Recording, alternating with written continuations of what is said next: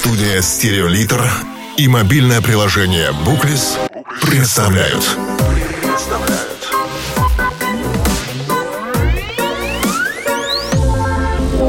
Подкаст «Мастера фантастики».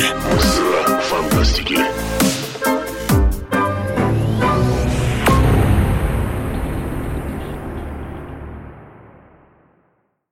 Мир получился своим, уникальным, не похожим на другие и при этом зримым, выпуклым.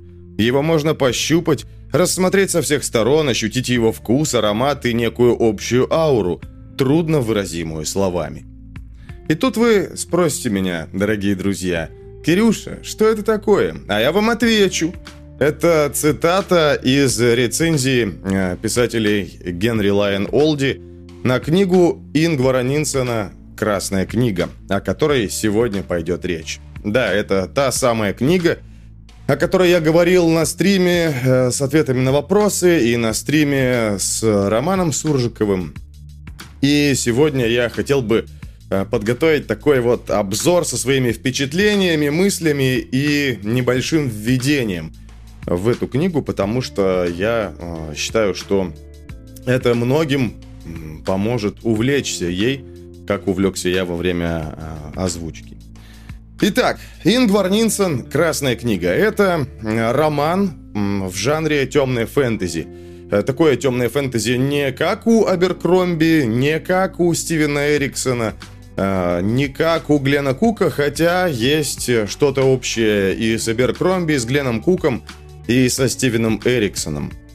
Это роман, написанный на русском языке, и он просто действительно удивляет и поражает э, многими оригинальными находками, э, которые в нем есть. Сюжет э, очень простой, крайне простой. Значит, великан Ингвар Нинсон, огромный пузатый дядька, оказывается в тюрьме на пыточном столе или на пыточном троне, скажем так, в компании двух э, не очень-то приятных э, мастеров заплечных дел. А, его пытают, бросают в камеру, э, израненного всего целиком. И ночью после этого к нему в камеру приходит женщина по имени Тульпа, которая говорит, что она вообще никакая не женщина, а мыслеформа – отправленная Ингваром Нинсеном, ну, точнее, не совсем Ингваром, Ингваром Нинсеном, но отправленная им же а, сто лет назад из прошлого в будущее, чтобы посетить его э, вот именно в эту ночь, в этой темнице. А сам он, великан Ингвар Нинсен, никакой не великан э, и никакой не Ингвар Нинсен, а великий легендарный колдун Таро Тайрен, а, который, э, убегая от своих преследователей, э, сумел перенести себя в тело вот этого вот э, человека, который сейчас израненный сидит в темнице. Тульпа помогает Ингвару Нинсону открыть с помощью своих мыслей, с помощью каких-то подсказок помогает открыть Нинсону дверь в так называемое убежище. Это нечто вроде такой комнаты внутри своей головы, где время идет гораздо медленнее, чем э, в настоящем. А сам человек, который отправился в убежище, он как в медитации так вот повисает э, на некоторое время.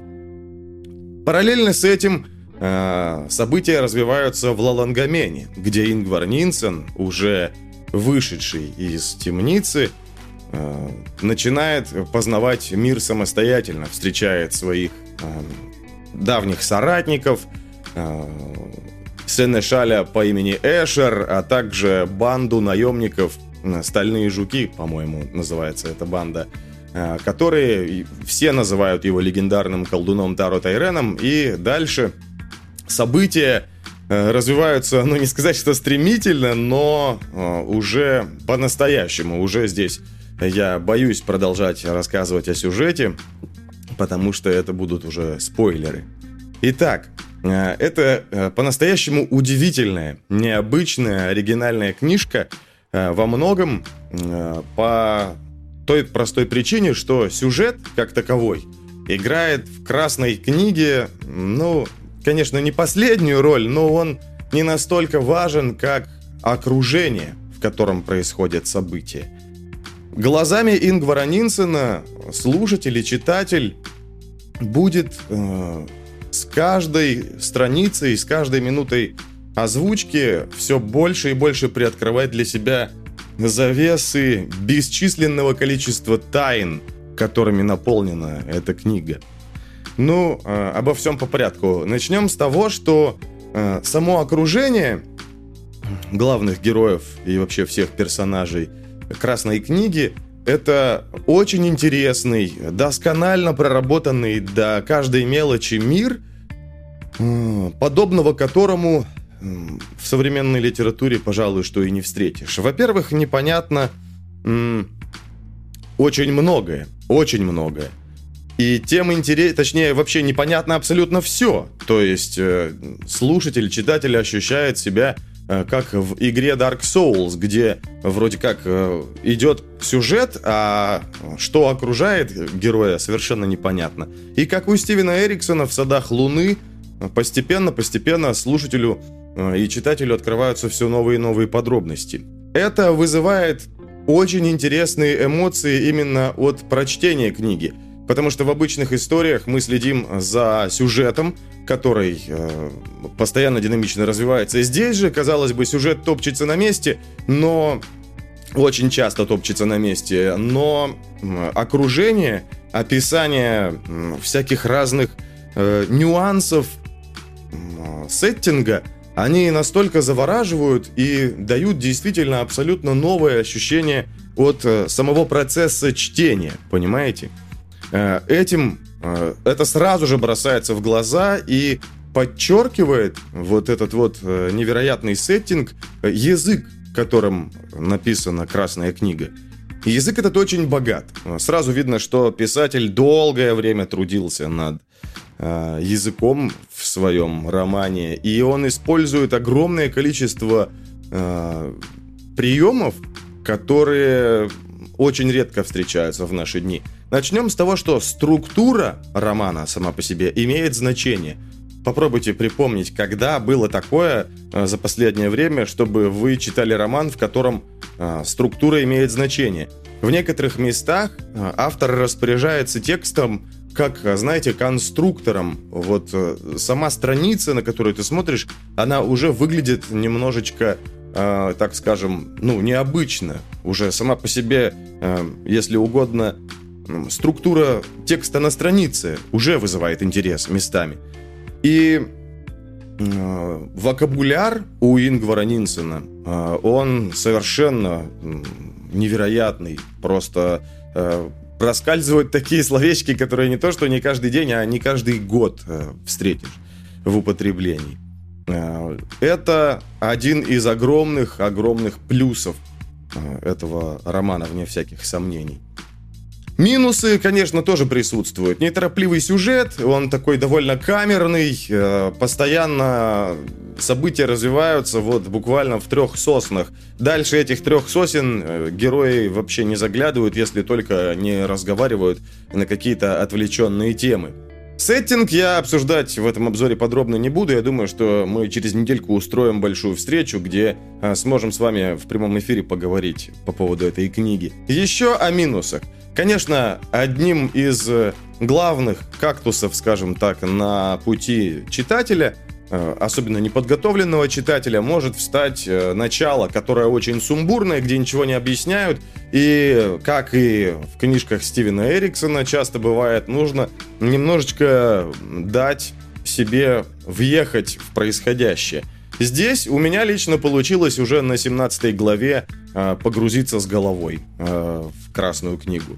Поверьте, это действительно крайне-крайне необычный труд, который э, не просто не может не оставить по себе впечатлений. Но и самое главное, такая э, штука, которая придает э, очень такой мощный флер таинственности всей этой истории. Как вы заметили, э, книга за авторством Ингвара Нинсена и главный герой Ингвар Нинсен. Но и все дело в том, что э, внутри текста этого романа есть несколько шифров, шарат, э, загадок, называйте как хотите. И в этих загадках, в этих шифрах скрыто настоящее имя писателя, который эту книгу создал. А, и Ингвар Нинсен, писатель, и главный герой, или писатель и не главный герой э, Красной книги, он обещает какое-то э, очень-очень-очень ценное сокровище тому человеку, который сумеет э, узнать его настоящее имя. Существует огромное количество артов в книге, и многие арты, они как раз э, и являются шифрами, поэтому э, не все загадки будут доступны, к сожалению, э, тем, кто будет слушать аудиокнигу, но в аудиокниге тоже есть шифры, которые, над которыми можно поразмыслить. Вот. Все материалы графические я обязательно выложу на Патреоне, я выложу их в специальном альбоме ВКонтакте. Также я создам э, в нашем паблике ВКонтакте специальную тему и укажу email адрес, э, куда слушатели и читатели могут отправлять свои э, разгадки вот этих всех шарат, которые приведут вас к сокровищу. Таким образом, я уверен, что книга, раз уж она произвела на меня такое впечатление – она произведет впечатление и на тех людей, у кого э, схожий со мной вкус к литературе и к э, вообще фэнтези, особенно к новому фэнтези, странному фэнтези, э, к интересным каким-то задумкам и ходам в литературе, тем более приятно, что эта книга написана на русском языке, и автор русскоязычный наш с вами соотечественник. Просто потому что эта книга, которая не должна оставаться незамеченной. Это я вам говорю от чистого сердца. Дальше я не вижу смысла продолжать. И так уже много я наговорил. Э, всем, кто заинтересован, предлагаю через э, пару десятков секунд прослушать э, озвученную живьем первую главу Красной книги, которая называется «Сюжетный крючок». И вы поймете, Хотя, конечно же, по первой главе, наверное, вы ничего не поймете. Но, возможно, этот крючок вас зацепит. Полная аудиокнига есть на Патреоне, конечно же, в нашем мобильном приложении Booklist. Текстовая книжка есть на Литресе и на Автор Today, и вообще ее можно найти, по-моему, где угодно. А, приятного прослушивания, друзья!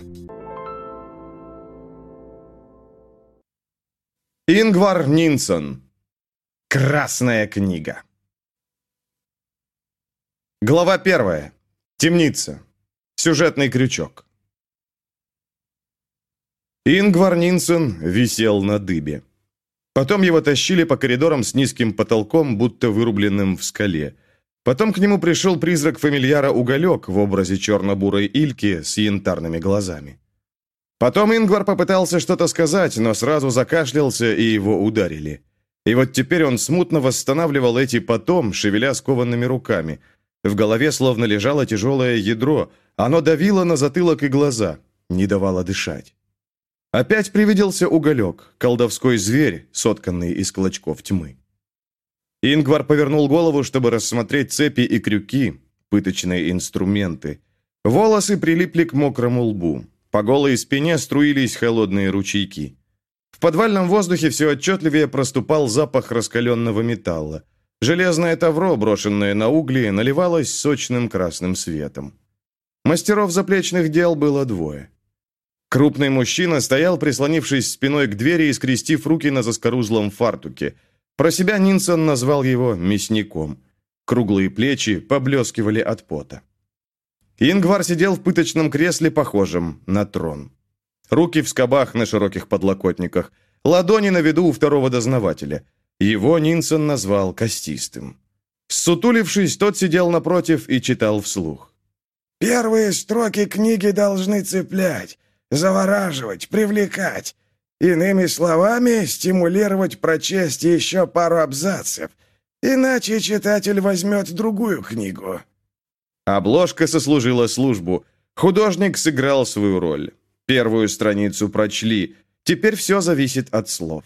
Если первая же страница не ухватит читателя, не очарует его, не порскнет россыпью образов, то все, вы его упустили. Он сорвался. Читатель блеснет тугой покатой спиной и уйдет на глубину.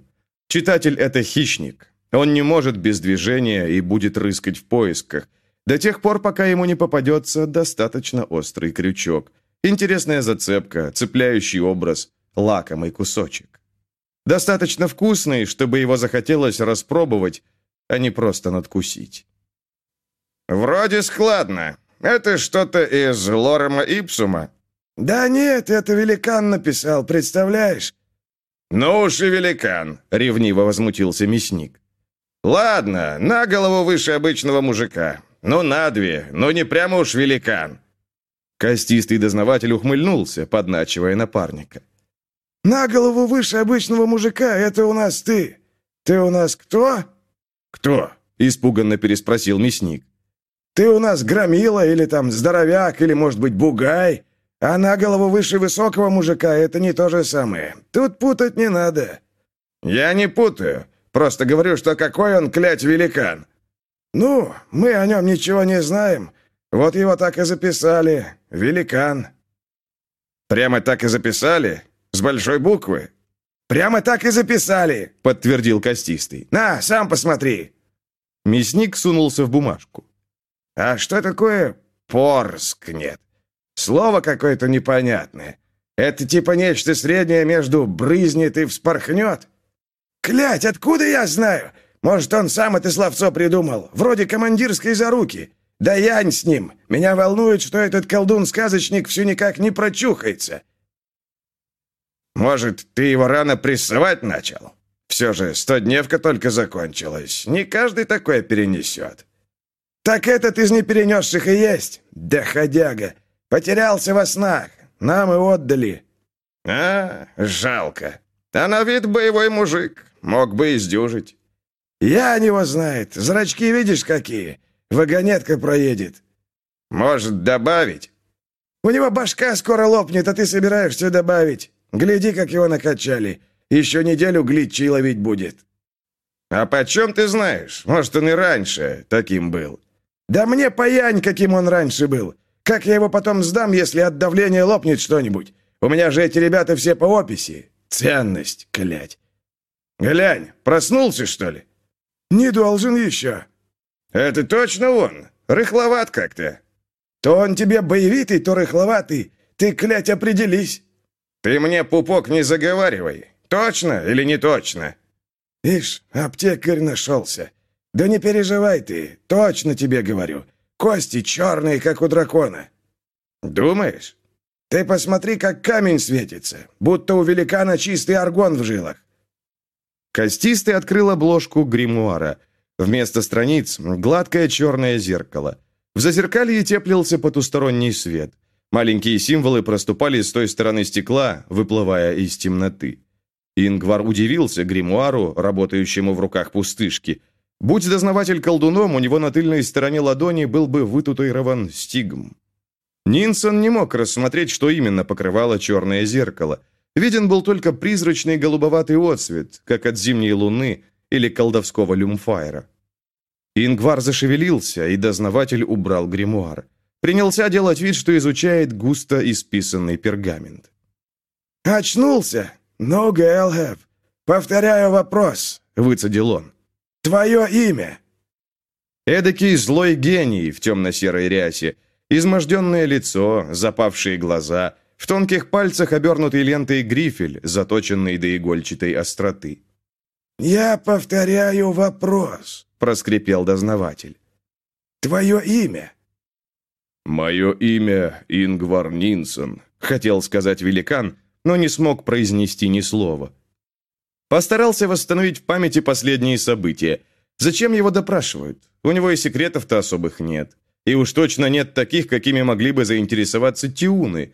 Великан еще раз постарался произнести «Мое имя Ингвар Нинсон». Костистый почувствовал это намерение и вцепился взглядом, но не нашел того, что искал. Или наоборот, обнаружил что-то, что ему не понравилось. Во всяком случае, решил больше ничего не спрашивать. «Давай-ка подвесим его», — наконец произнес дознаватель и встал из-за стола, забрав с собой исписанный листок и высокий табурет, на котором сидел. Мясник оставил пост у двери и принялся разматывать цепь. Костистый встал у огня, перечитывая пергамент. Он переигрывал. Бездумно пробегал строчки глазами, потом с притворной досадой скомкал листок и бросил на угли. Досаду он пересолил вздохом, как плохой лицедей. Пергамент пожух, но все никак не загорался. Костистый поворошил угли клеймом. Листочек занялся. На мгновение стало светлее. Ингвар приказал себе успокоиться, когда понял, что паника душит его, не дает ни раскрыть рта, ни пошевелить языком. Нет, это не паника. Язык лежал во рту, как мертвый. Еще теплый, но уже неподвижный. Костистый достал большую деревянную флягу и поморщился, понюхав содержимое. Приложился, сдержанно выдохнул. Воду так не пьют. Привычно напомнил. «Отвязать его не забудь». «Да помню я», — буркнул мясник. «Тут просто цепочку заело». Однако после этих слов перестал копошиться вне поля зрения Ингвара и принялся отстегивать пленника. Зашуршали завязки ремня на шее. Удалось проглотить колючую слюну. Упал сдавливающий грудь ремень. Удалось сделать всхлипывающий вдох. Раскрылись пряжки ремня на щиколотках. Удалось пошевелить затекшими ногами. Мясник не стал освобождать руки великана. Кажется, он думал, что жертва еще может оказать сопротивление. «Правильно, правильно. Я тебя еще удивлю», — мысленно пообещал Ингвар, распаленный тем, сколь многое уже удалось. В маленьком замке барона Шелли он поднаторел в самых разных работах. Верный человек, с книгой в руках, представленный к отпрыскам барона, должен был уметь постоять и за себя, и за своих подопечных. Ингвар сопровождал письма, которые не должны были попасть в руки барона Финна, негодяя, чьи владения начинались за межой. Приходилось ему выполнять и иные деликатные поручения. Потому барон Шелли самолично обучил великана Борицу. Пустая бравада. Это стало ясно, когда палач показал здоровенный мясницкий крюк. Самый кончик рыболовного крюка отогнут, как гарпун, чтобы не дать добыче соскочить, а у Мясницкого нет никаких зазубрин, чтобы туша легче снималась. «Руки ему не нужны будут?» – буднично спросил мясник, протирая крюк. Покрытая коричневыми разводами ветошь, которой он очищал орудие, пахла затхлой кровью и больше подходила для нанесения яда на лезвие, чем для чистки. Ингвара била дрожь. «Ах ты жалкая, трусливая травоядная!» — обругал Нинсен сам себя. «Успокойся!» «Не», — протянул Костистый. «Раз ерепенится и не отвечает нормально, раз хочет оставить меня с незаполненным листком, то и руки ему не нужны». Показное равнодушие и нелепое упоминание листка. «Это же явная игра на публику», — подумал Ингвар. «Чтобы я понял, что тут все всерьез». «Я уже понял! Срочно! Соберись! Язык давай, оживай! Мое имя Ингвар Нинсон!» На миг показалось, что он сейчас сможет заговорить. Но мясник уже собрал в горсть длинные волосы Ингвара и без рывка наклонил его голову вперед, чуть ли не к коленям, насколько это позволял большой живот пленника и пристегнутые к подлокотникам предплечья. Спина стала открытой. Мясник пробил ее крюком поблизости от левой лопатки. Боль была такая страшная, что Ингвар ухнул в нее с головой, как в прорубь. Сначала окатил босые ноги волной горькой желчи, а потом закричал. Каждая кость кричала в теле. Нинсон хватал ртом воздух, как вытащенная из воды рыба. Он и был на крючке. Сказочник истерично хохотнул, когда отметил, что для полного завершения аллегории осталось только дождаться милосердной колотушки и отправляться в уху. Потянув за волосы, мясник вернул его обратно – Голова стукнулась о спинку трона. Раздалось сухое тюханье, как поленом о колоду. Оказалось, мясник выровнял Ингвара с одной только целью, чтобы показать второй крюк. Точно такой же. Мясник заметил, что подопечный поплыл. Пошлепал великана по щекам, взял пятерней за бороду и встряхнул так, что клацнули зубы. У пленника немного прояснилось в глазах. Тогда палач опять сгреб в охапку волосы на макушке и без рывка потащил вниз. Мясник пробил правое плечо. Треск кожи был таким громким, что казалось, это он, грохот разрываемой плоти. и причинял боль.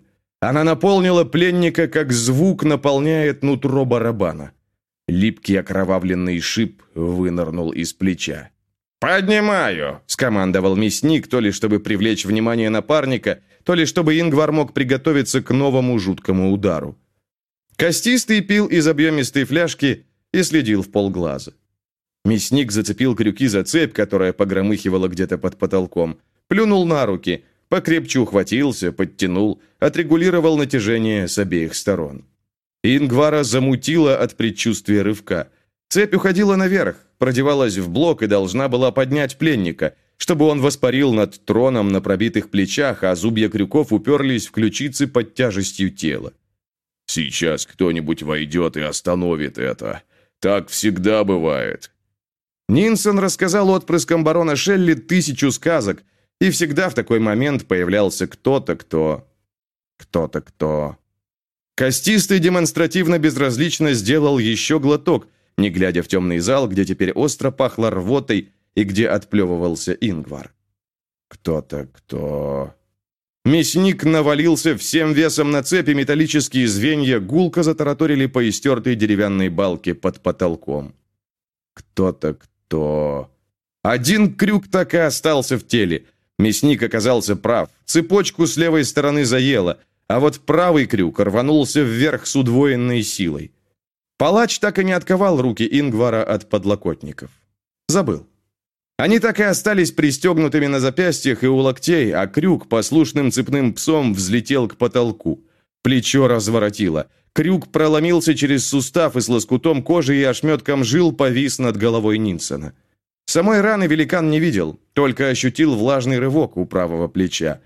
Моросил кровавый дождик. Ингвар кричал так, что щеки покрылись россыпью красных веснушек. Радужки цвета глубокой северной воды исчезли под сплошными черными зрачками. Костистый хотел что-то сказать. Он почуял неладное еще в момент рывка. Пытаясь остановить непоправимое, замахал руками, поперхнулся, выплюнул настойку в огонь. Пламя жарко вспыхнуло, проглотив подачку. Мясник выругался и отпустил цепь. Вытер с мокрого лба крупные капли крови. Ингвар сидел на троне ровно, с прямой спиной, как прилежный ученик.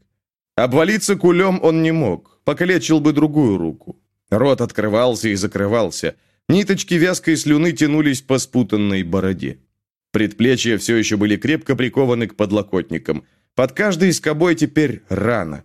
Костистый подскочил, оттолкнул глухо ругающегося мясника, вылил пахнущий свеклой самогон на рану. Мясо обожгло такой болью, что Ингвар захохотал. Услышав этот смех, чистый и легкий хохот освобождения, Костистый укоризненно посмотрел на мясника. «Все, доигрались. Кукушка вылетела. Если колдун свихнулся, нам инь». Тот огрызнулся. «Я ему, что ли, бурды на рану вылил? Твой свекольник не остановит кровь. Вон как плечо разворотило. Мазью нужно. И раствор приготовить. Можем не успеть, истечет. У меня есть неразбавленная огневка. Запечет все. «Давай огневку!» «Слышь, а если он и правда колдун, то почему рану не заживит?»